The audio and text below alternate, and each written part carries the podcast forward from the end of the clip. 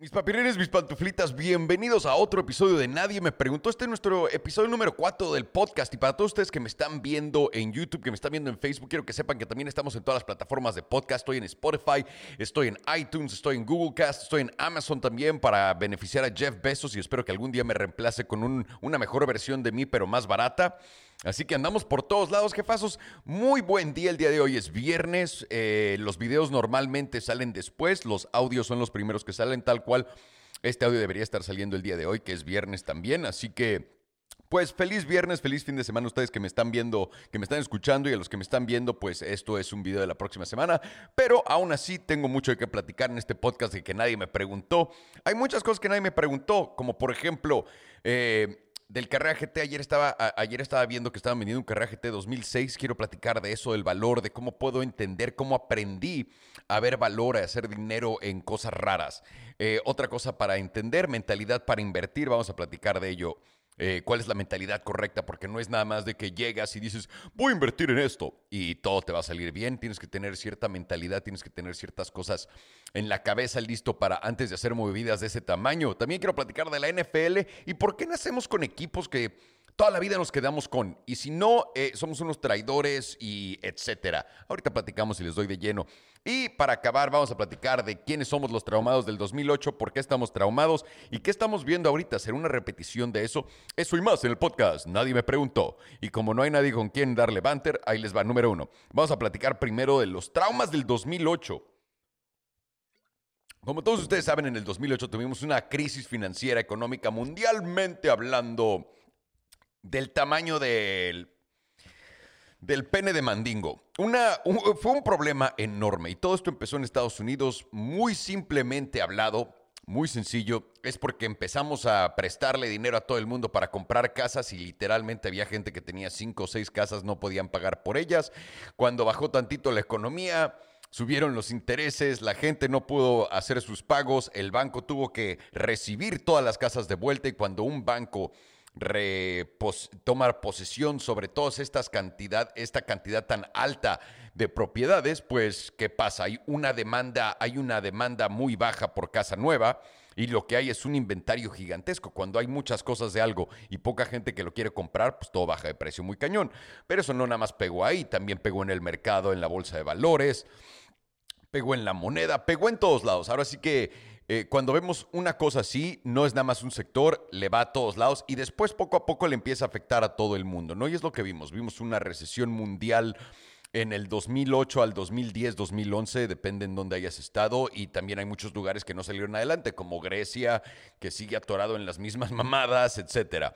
Entonces, de lo que pasó en el 2008, me acuerdo perfectamente que yo, pues todo lo que pasó en el 2005, en el 2002, pues sabía de, pero nunca había puesto atención y nunca me había afectado personalmente. Entonces, para mí eso fue como la primera vez que de verdad sentí el pene con una recesión.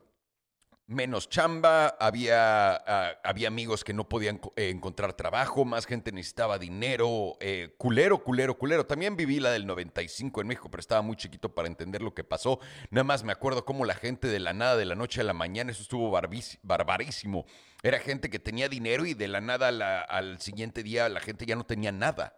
Me acuerdo perfecto de, de amigos que a las dos semanas tuvieron que cambiarse de casa y horrible, estuvo horrible. Pero creo que todos los que estuvimos conscientes en esa... Tengo 36 años. En ese entonces fue hace 12 años, digamos 10 años, ¿no? El 2010, porque es... No, no pasó todo nada más en un año y ahí quedó y fue en chinga como la de la recesión que acabamos de tener de COVID el año pasado, que fue literalmente tres meses, es lo que creo que dijeron que duró la recesión, tres meses la recesión más corta de la historia, no me acuerdo, es la recesión más corta de la historia, pero la del 2008 no duró nada más lo que tú crees, duró literalmente dos, tres años, estuvo perra. Y lo más chingo, lo más perro del 2008 fue que la gente seguía en, en pues seguía negando lo que estaba pasando. Era muy raro ver cómo la gente decía, no, no estamos en recesión, no estamos en recesión. Y había como programas de televisión que hasta se burlaban de esas personas. Pero pues me imagino que las cosas no cambian mucho, solo cambian los temas, ¿no? Porque ahorita nos está pasando, pero con otra cosa, no me voy a meter en ese tema. En fin, quiero llegar al punto de esta historia. Todos vimos eso, todo el mundo perdió dinero. Si tenías dinero en la bolsa, a mí me pasó, yo perdí.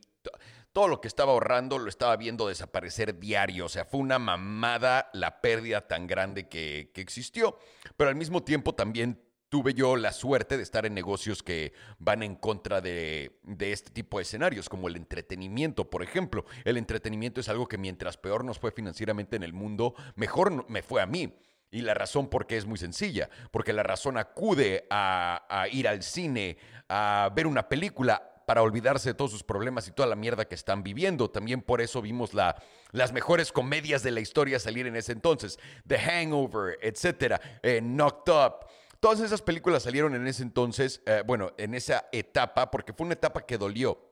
Y lo que mejor podemos hacer es reírnos. Entonces, Creo que vimos la mejor comedia en ese entonces. Hemos pasado por un, eh, yo creo que han pasado bastantes años desde eso y hemos visto a la comedia cambiar completamente y obviamente pues la gente intentando censurar las cosas un poco más. Es simplemente porque hemos tenido, mínimo en Estados Unidos las cosas nos han salido muy bien por la última década. Todo se ha ido para arriba en precios, valores, todo, por lo que la gente se le olvidó y ahora se puso a pelearse consigo mismo y ahí estamos. Pero para todos nosotros que vivimos todo esto en el 2008, todos los que pusimos atención, todos los que estamos lo suficientemente rucos para acordarnos de, yo creo que cada año que pasó después de ese año, cuando se empezó a recuperar la bolsa, nos empezamos a preocupar todos cada año de, güey, este año se va a caer el mercado. Veías tantito algo que iba malo y ya, este año va a ser el, año que se cae el mercado. Va a pasar esto, este año va a ser el, mercado, el, el año que se cae el mercado. Va a pasar, no, es que ya este año definitivamente se va a caer el mercado. Ya han pasado 11 años desde el 2010 y el mercado solo se cayó porque hubo COVID. Si no, seguiríamos pegándole con todo y para arriba. ¿Estamos espantados? Correcto. ¿Vivimos algo similar a lo que vivimos en el 2008? No, estamos viviendo algo completamente diferente. Esto que estamos viviendo el día de hoy es absolutamente de otra forma se está manifestando comparada con el 2008. Eso sí, la póliza financiera sigue siendo la misma. ¿A qué me refiero con eso?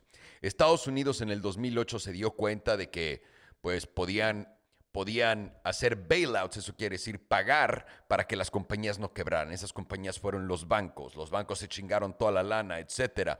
Inflaron la bolsa y producieron más dinero, producieron más deuda. Eh, la inflación pues se empezó a notar, pero no mucho. Y eso nos hizo quedarnos muy cómodos y decir, pues güey, cada que pase algo así, pues vamos a inflar el, mercado. Lo vimos con COVID, lo vimos, lo vimos en el 2000, que fue 18, 19 también. El mercado bajó tantito, inmediatamente Estados Unidos empezó a comprar bonos, acciones, etcétera. Y, y yo creo que aquí, y esto es a lo que yo quería llegar exactamente, yo creo que el día de hoy estamos un poco más asustados de lo que deberíamos estar por el mercado. Ahora, ahora, chance no. Yo era de esos güeyes que estaban totalmente en la paranoia que no se me quitaba, sobre todo cuando pasó lo de COVID. Al principio de COVID yo dije inmediatamente, o sea, y, cambia mucho tu respuesta, de acuerdo, ya cuando te metes, ¿no? Es muy diferente ver una gráfica de lejos y decir, claro, sube, baja, sube, baja, y por esto lo está haciendo. Pero es difícil y aparte es más difícil ya que la sabes, esta es la gráfica que estoy viendo, cuando estás en medio de la gráfica, en los, las subidas y las bajadas, cuando lo estás viviendo, no te das cuenta lo difícil que es darte cuenta que sabes lo que está pasando, pero no confías en ti. Entonces, cuando pasó lo de COVID al principio, tuve la fortuna de platicar con la gente en Google, con gente muy cabrona, gente que trabajó para Obama, gente que que, es muy picuda en el mundo de, de viruses, de, de, de, todo lo que pasó en el mundo y lo que está pasando en el mundo. Ahorita platiqué con ellos inmediatamente cuando ocurrió la pandemia y me di cuenta que esto iba a durar años. Ahí fue una, una de las ventajas de saber qué va a pasar financieramente, eh, económicamente hablando, fue esta. Yo le dije a mi equipo y a todas mis empresas, esto es el futuro del mundo mínimo por los próximos dos años. Si no nos adaptamos ahorita, vamos a perder dinero. Esa es la diferencia, y, o, bueno, no vamos a poder aprovechar toda la, todo el upside, toda la subida que se viene. Eh, todo lo que se viene de oportunidad si tomas, eh, si tomas cartas en el asunto inmediatamente. ¿A qué me refiero con eso? Cuando, cuando tienes un pensamiento, ven, ven, que hay teorías de conspiración, ¿no? Hay gente que dice, no, es que la conspiración es esta y la conspiración es el otro. Si no te explica tu teoría, que se vuelve teoría de conspiración, financieramente algo, estás inventando pura mamada. Esta teoría que me dieron al principio fue de, la teoría es, va a durar no menos de 18 meses, eso es año y medio, cabrón. No va a durar menos de eso, es la teoría. ¿Quién me la está dando? Dos güeyes que son expertos en el tema y lo han hecho por toda su vida, por 50 años y son los güeyes más respetados en el mundo. Si ellos me están diciendo eso, eso quiere decir que tengo que hacerle caso a eso. Si hay dos pendejos que me dicen, güey, esto de la pandemia lo hizo China porque quiere sacarle el corazón a los niños chiquitos y venderlo. Pero no me enseñas cómo te beneficiaste financieramente como yo lo hice. De tu teoría pendeja, estás hablando pura mamada. Cuando empezó esto, les digo, inmediatamente me, me informé pero también al mismo tiempo empiezas a buscar a todos lados. Y espantado del 2008, lo primero que hice fue ver el mercado se va, o sea, el mercado se cayó. Luego, luego que se cayó fue de cuánto va a durar esto, va a durar un chingo, pero también empiezas a ver cómo la economía se hizo más compleja. Como va pasando el tiempo y más instrumentos se van agregando y también más este, eh, ¿cómo se dice? Pues más factores que le vas agregando a los mercados, ¿no? Porque cada año se agregan diferentes factores, ya sea leyes, ya sean nuevos tipos de, papel, ya sean nuevos tipos de, de ¿cómo se dice? De, vender el papel, nuevos tipos de monedas, nuevos tipos de todo, el, sistema financiero se vuelve más complejo y es más difícil de predecir. El güey que te diga, yo sé que mañana esto se va a la ver, es un pendejo. No, no, no. Podemos tomar las mejores acciones de acuerdo a lo que está pasando y, referencias con el pasado hacia el futuro. Pero todos los que estamos espantados del 2008, cada que vemos algo así nos espanta y decimos, ya, el mercado se va a caer. Y no tomamos ventaja de, yo fui uno de esos güeyes. Todo lo que fue la década pasada, si no hubiera sido por COVID, no hubiera hecho todo esto. Nunca me hubiera volvido a meter a invertir. Nunca, nunca, nunca. Digo, aparte de lo de cripto, ¿no? Porque ya lo había hecho en el 2017, 18. Pero no me hubiera vuelto a invertir, no, no me llamaba la atención. Dije, este mercado se va a caer todo el tiempo, no hay manera. Pero ahora que lo estamos viendo, siento que este trauma del 2008 nos está deteniendo a hacer todo el dinero que de verdad podríamos hacer. Ahora, no les estoy diciendo qué hacer con su dinero, no les estoy diciendo que me hagan caso a mí, no les estoy dando ningún consejo de invertir, les estoy diciendo cómo lo voy a hacer yo, porque ya estoy en el punto de que me vale madres lo que estoy viendo. ¿A qué me refiero? Muy sencillo. El Fed está inflando tanto la bolsa. Estados Unidos lo está marcando tan claro de que están inflando nuestro, nuestros assets. ¿A qué me refiero con assets? A nuestros bienes. Nuestras casas van a seguir subiendo de precio. Nuestros edificios de una manera u otra van a seguir subiendo de precio. Nuestros negocios de tecnología, etcétera, van a seguir subiendo de precio. Nuestro mercado bursátil, no importa lo que pase, va a seguir subiendo de precio. Todo va a seguir subiendo de precio. Hasta que lo que nos ha demostrado eh, historia una y otra y otra vez es que todo el dinero fiat siempre falla. Siempre. ¿Por qué? No es por, no es por nada más que a cierto punto descontrolamos la cantidad de dinero que empezamos a producir y se nos sale de las manos. Yo la única falla que veo en mercados gringos, aparte de toda la sobrevaluación y todo, entendido, pero yo a este punto ya no considero la sobrevaluación una falla, porque el mercado gringo cada que ve algo caer, le va a tirar dinero para subirlo. Ya que no estoy diciendo que nunca pierdes, pero si te esperas lo suficiente cada que inviertas, vas a ganar. Y sobre todo en estos tiempos que es tiempo corto, o sea, si perdiste, imagínate que hayas invertido el día antes de que se cayó todo en marzo del 2010 y el 2020. El día antes invertiste Tres meses después estabas de vuelta donde, o tres, cuatro, cinco meses después, estabas de vuelta parado en el mismo número. No mamen, eso nunca había pasado en la historia. Y lo estamos haciendo más y más. Y no nada más es póliza de Estados Unidos, los gobiernos alrededor de todo el mundo lo están haciendo. Europa, China. O sea, están imprimiendo dinero, a los gobiernos asiáticos, perdón, están imprimiendo dinero a lo pendejo por lo que nos pasó. Y esto se está deformando mucho el globo que estamos inflando, pero vamos a seguir hasta que truene. Y, yo veo eso como una gran oportunidad. Y aparte, no nada más una oportunidad, como un necesito tener dinero en, en, la, en toda la clase de, de bienes que Estados Unidos infla. Propiedades, su mercado, todos sus instrumentos financieros, etcétera. Es por eso que a mis traumados del 2008, a todos los que han vivido lo que yo viví, a todos los que vimos los que yo vi, sabemos de lo que estoy hablando, sí o no. Y estamos viendo este panorama. Claro que existe la posibilidad de que la inflada de la bolsa se rompa antes de lo que creemos todo y pase en los próximos dos años, pero yo no lo veo posible. Yo siento que esto nos va a seguir dando, dando, dando, dando, dando hasta que esa bolsa explota. Mínimo en Estados Unidos. Esa es 100% mi apuesta. Ahora, quiero platicar rapidísimo de algo, ah, algo que viene pues un poco pegado con ello, que es la mentalidad de invertir. ¿A qué me refiero con la mentalidad de invertir? Yo creo que todo el mundo cuando va y quiere meterle lana a algo, pues nos emocionamos, estamos muy contentos, nos sentimos muy bien de, de lo que queremos hacer con ella y creemos que sabemos lo que vamos a hacer y obviamente le estamos poniendo dinero a algo porque le estamos apostando a que sabemos lo que estamos haciendo. Pero la realidad de invertir va acompañada con eso. La mentalidad de invertir yo creo que va acompañada con eso, al igual que tiene que ir con una base muy grande. Yo creo que la base para invertir, si quieres tener, eh, poner tu mente y poder convertirte en un inversionista en tu cabeza, tienes que entender esto y hacerlo paso a paso, uno por uno.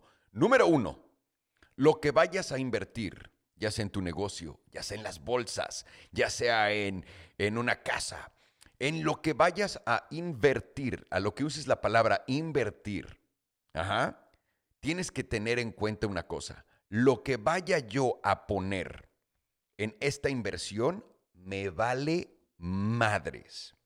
Si lo pierdo, ni modo, me la pasé bien jugando. Lo tienes que ver como ese dinero, como si estuvieras entrando a Las Vegas y no, no estás apostando, estás rentando la mesa en Las Vegas, estás pagando por estar sentado ahí pasándotela bien. Si ganas, qué de huevos, pero si no, te la pasaste bien. Esa debería ser la actitud de todos cuando vayamos a invertir desde el principio. ¿Por qué? Cuando no tenemos el dinero que necesitamos, que nos surge, que necesitamos sacar, que lo necesitamos para vivir, que lo necesitamos en caso de emergencia, cuando no lo necesitas para nada y es dinero que yo hubieras quemado tirado, puedes tomar las mejores decisiones por ti mismo sobre tu dinero con una cabeza fría, con una mente fría, mejor que nadie en este mundo. Pero cuando estás preocupado de algo, te toca que algo malo te pase y necesitas usar ese dinero, ¿qué pasa cuando estás en un ciclo de abajo en vez de arriba? ¿Qué pasa cuando no es tiempo de vender ahorita? ¿Qué pasa si todavía no has llegado a la utilidad que estabas buscando? Todo se va al carajo. Entonces, si tienes dinero que vas a perder, que vas a invertir, que sea algo que estás dispuesto totalmente a tirar, eso es el 95% de ser un inversionista exitoso. Se, lo, se los digo 100%. O sea, eh, y perdón, estoy escribiendo esto, pero es cierto. Un, inversionista, un inversionista exitoso no es aquel que pone todo su salario en una cosa y le pega. No, es un güey que tuvo unos huevotes y que la suerte estuvo de su lado. Y eso pasa a uno de cada mil millones. Ajá. No crean que eso va a ser su vida. La vida, la realidad, la que he vivido, la que yo he visto, la que he visto a todos mis amigos, a la gente que le ha ido bien en su vida es 95% de nosotros compramos cosas diciendo, vale madres, a ver qué pasa. Y años después te encuentras con la grata sorpresa de que, verga, ¿cómo subió? O ya cuando estás calientito le puedes pegar así rápido, ¿no? Yo me compré esta nos compramos esta casa mi mujer y yo y literalmente con nuestro manejo de deuda y aparte sabiendo cuánto se van a apreciar las cosas, hemos hecho tres veces nuestro dinero en nueve meses. Tres veces lo que invertimos en esta propiedad, porque ya entendemos. Ya sabemos cómo funciona. Y si llega a bajar de precio, la me vale madres. Y que siempre voy a poder pagar por ella y no pasa nada. Ya es dinero muy barato, es un precio muy chiquito que no me cuesta absolutamente nada y aún así me inflé. Vas, compraste cripto, güey. No la tocaste por cuatro años. Ahorita tienes un chingo de varo. No lo, no lo necesitas sacar. Ahorita volteo y tengo 300 mil en mi cartera de cripto. 300 mil dólares, ¿no? Que hace un año eran 20 mil. Sí, lo puedo haber sacado y me pude haber comprado un coche, el turbo que me compré, lo puedo haber pagado así gratis y quedarme con 50 mil dólares más. ¿Y qué me, va a dar, qué me va a dar eso? Nada. Pero ahí tengo dinero que ni me preocupa, que ni he pensado de, y va a seguir creciendo. Esa es la ventaja que tengo sobre mí de antes. Entiendo dónde hay valor, entiendo que el tiempo agrega valor a las cosas.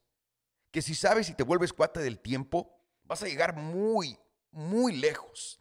La mentalidad de un inversionista, para resumírselo, es muy sencillo. La base es 95% me vale verga lo que le vaya a pasar a este dinero. 95. Y el otro 5% es que tengas tantita capacidad mental para decir, yo creo en esto porque yo lo uso. Yo creo en esto porque yo lo compré. Yo creo en esto porque es un servicio que yo uso. Es una necesidad que yo tengo.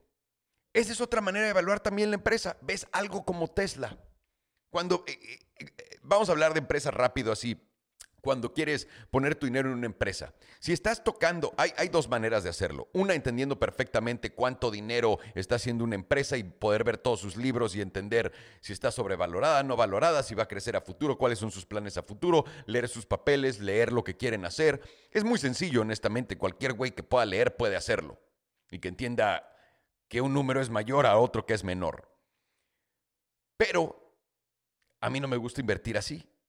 A mí me gusta invertir en cosas que yo creo, que yo uso, que yo veo, que yo entiendo. ¿Por qué?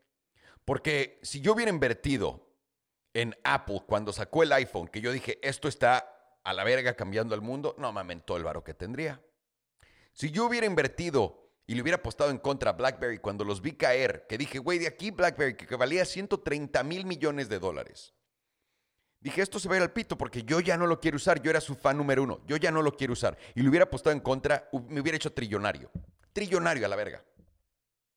Si yo hubiera apostado a Tesla cuando entendí que Elon Musk estaba cambiando al mundo, que había inventado un nuevo, que había inventado el coche de nuevo, tendría todo el varo del mundo.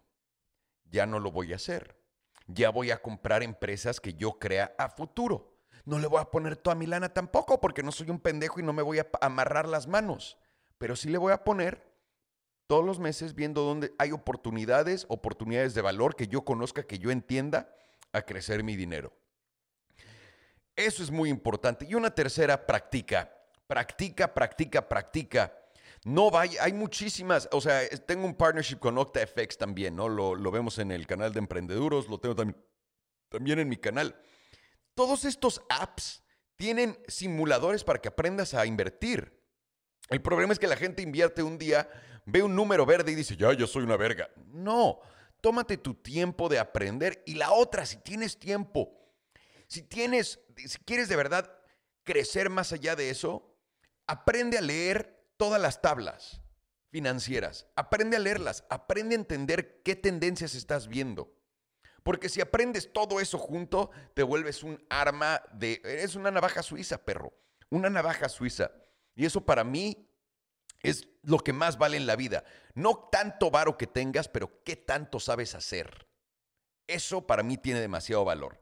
Ahora, hablemos de una cosa antes de irnos a la NFL rapidísimo, que fue cómo aprendí yo a, evaluar cosas que tienen valor.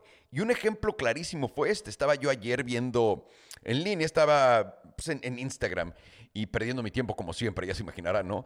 Y vi que un amigo mío, el que me ayudó a encontrar mi Ferrari, puso un GT a la venta del año 2006 y lo subí. Yo dije, wow, este coche es rarísimo, es un coche del 2006. Todo el mundo me escribió, ah, pendejo, tenías uno y lo vendiste, idiota. No estoy admirando lo raro del GT, estoy admirando lo raro del año del coche. Y les quiero decir esto, ¿por qué? Porque cuando compras un coche, cuando vas a comprar una acción, cuando vas a comprar una criptomoneda, cuando vas a comprar algo, tienes que entender perfectamente qué estás comprando y por qué. Ahí les va. Cuando yo compré mi carrera GT, inmediatamente lo que dices es me voy a comprar un carrera GT, voy a buscar cuál es el más barato. Error, error. Voy a buscar en dónde hay más valor. ¿Qué es lo primero que tengo que saber? Uno, los años de producción. Hay muy pocos 2003, casi todos son 2004, una gran mayoría son 2005 y casi no hay 2006. Mientras más viejo sea el coche, peor. No quieres comprar un 2003, jamás. No quieres comprar jamás un 2004, te compras un 2005. Y es un unicornio si compras un 2006. Ahí hay premium. Después de eso, ¿qué color lo quieres comprar? Si lo compras plata, es el, es el color más común del coche. Entonces, si compras plata y le pones el, el interior terracota, esa es la combinación más común. No la quieres. Mínimo si te vas a comprar un plata que sea plata con negro. Pero si puedes, cómprate un amarillo que solo hay tres. Si puedes, cómprate un rojo que solo hicieron uno. Te empiezas a buscar las cosas raras, ¿no? Lo mismo pasó cuando compré mi primer Ford GT.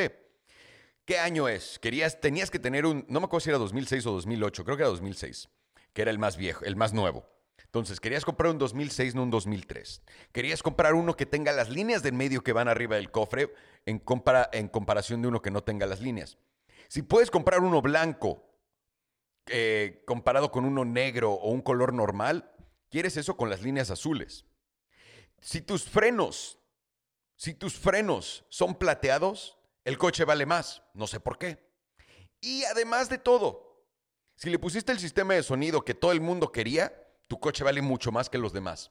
Lo mismo pasa en todos los campos de inversión, sobre todo en los NFTs. No se dejen llevar por generalidades. Mientras más específicos seamos con lo que estamos haciendo, con lo que queremos, mejor siempre nos va a ir. En inversiones, en la vida, en reconocer patrones con personas, en todo.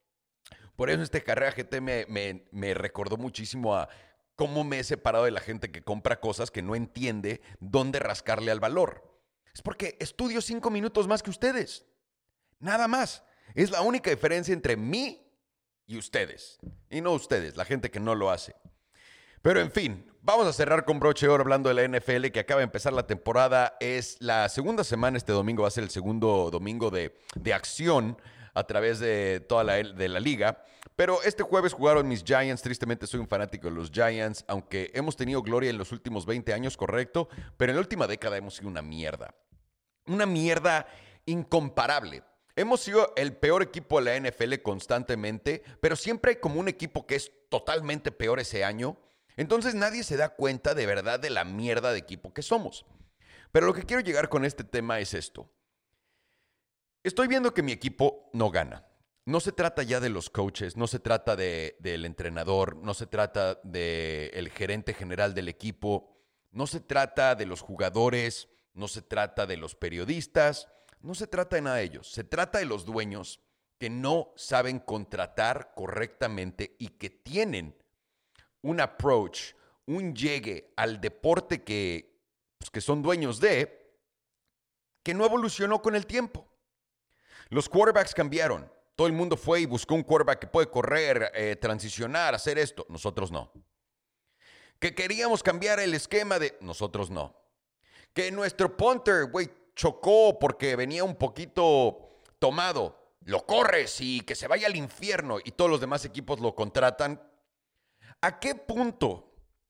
¿A qué punto entendiendo que tu equipo vale completamente verga por el resto de la historia vas a decir, ok, ya, ya estuvo bueno y te vas a otro equipo.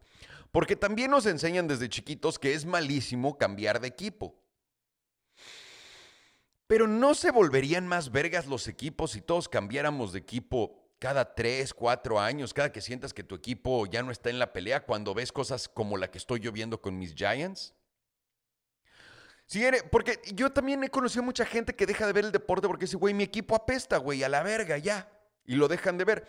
Yo más o menos estaba como en esa situación con los Giants, pero también me gusta tanto la NFL y me gusta tanto el deporte que se me hace muy difícil. Y aparte tengo muchos, muchos amorcitos dentro de la liga, si lo quieres ver así, ¿no? Me encantan los Rams.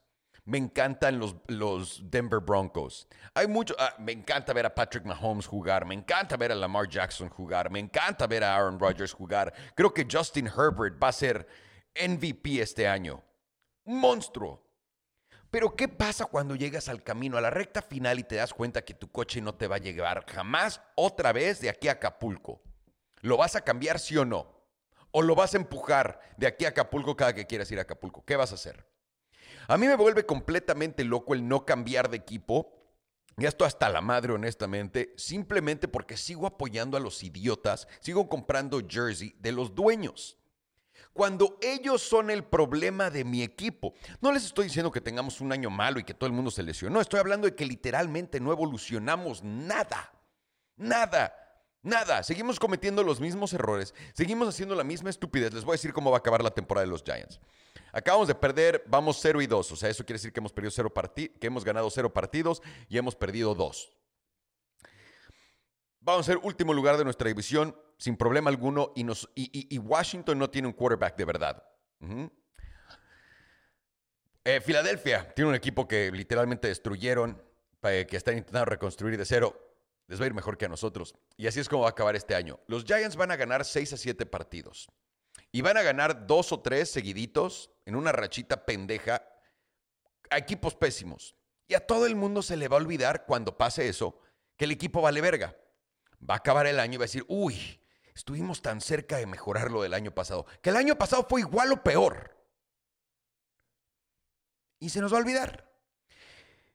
Este año veo pasar exactamente lo mismo y se los digo aquí firmado, señores, que se vayan a la chingada los Mara, que son los dueños de los Giants, y Steve Tish, que es el otro dueño de los Giants. Claramente, señores, están escondiendo algo ilegal que están haciendo o la mierda de personas que son o algo así. Porque está cabrón que cuando tienes jugadores que son vergas porque traen atención al equipo, los corres. Si no quieres atención, entonces ¿para qué estás en la tele, imbécil?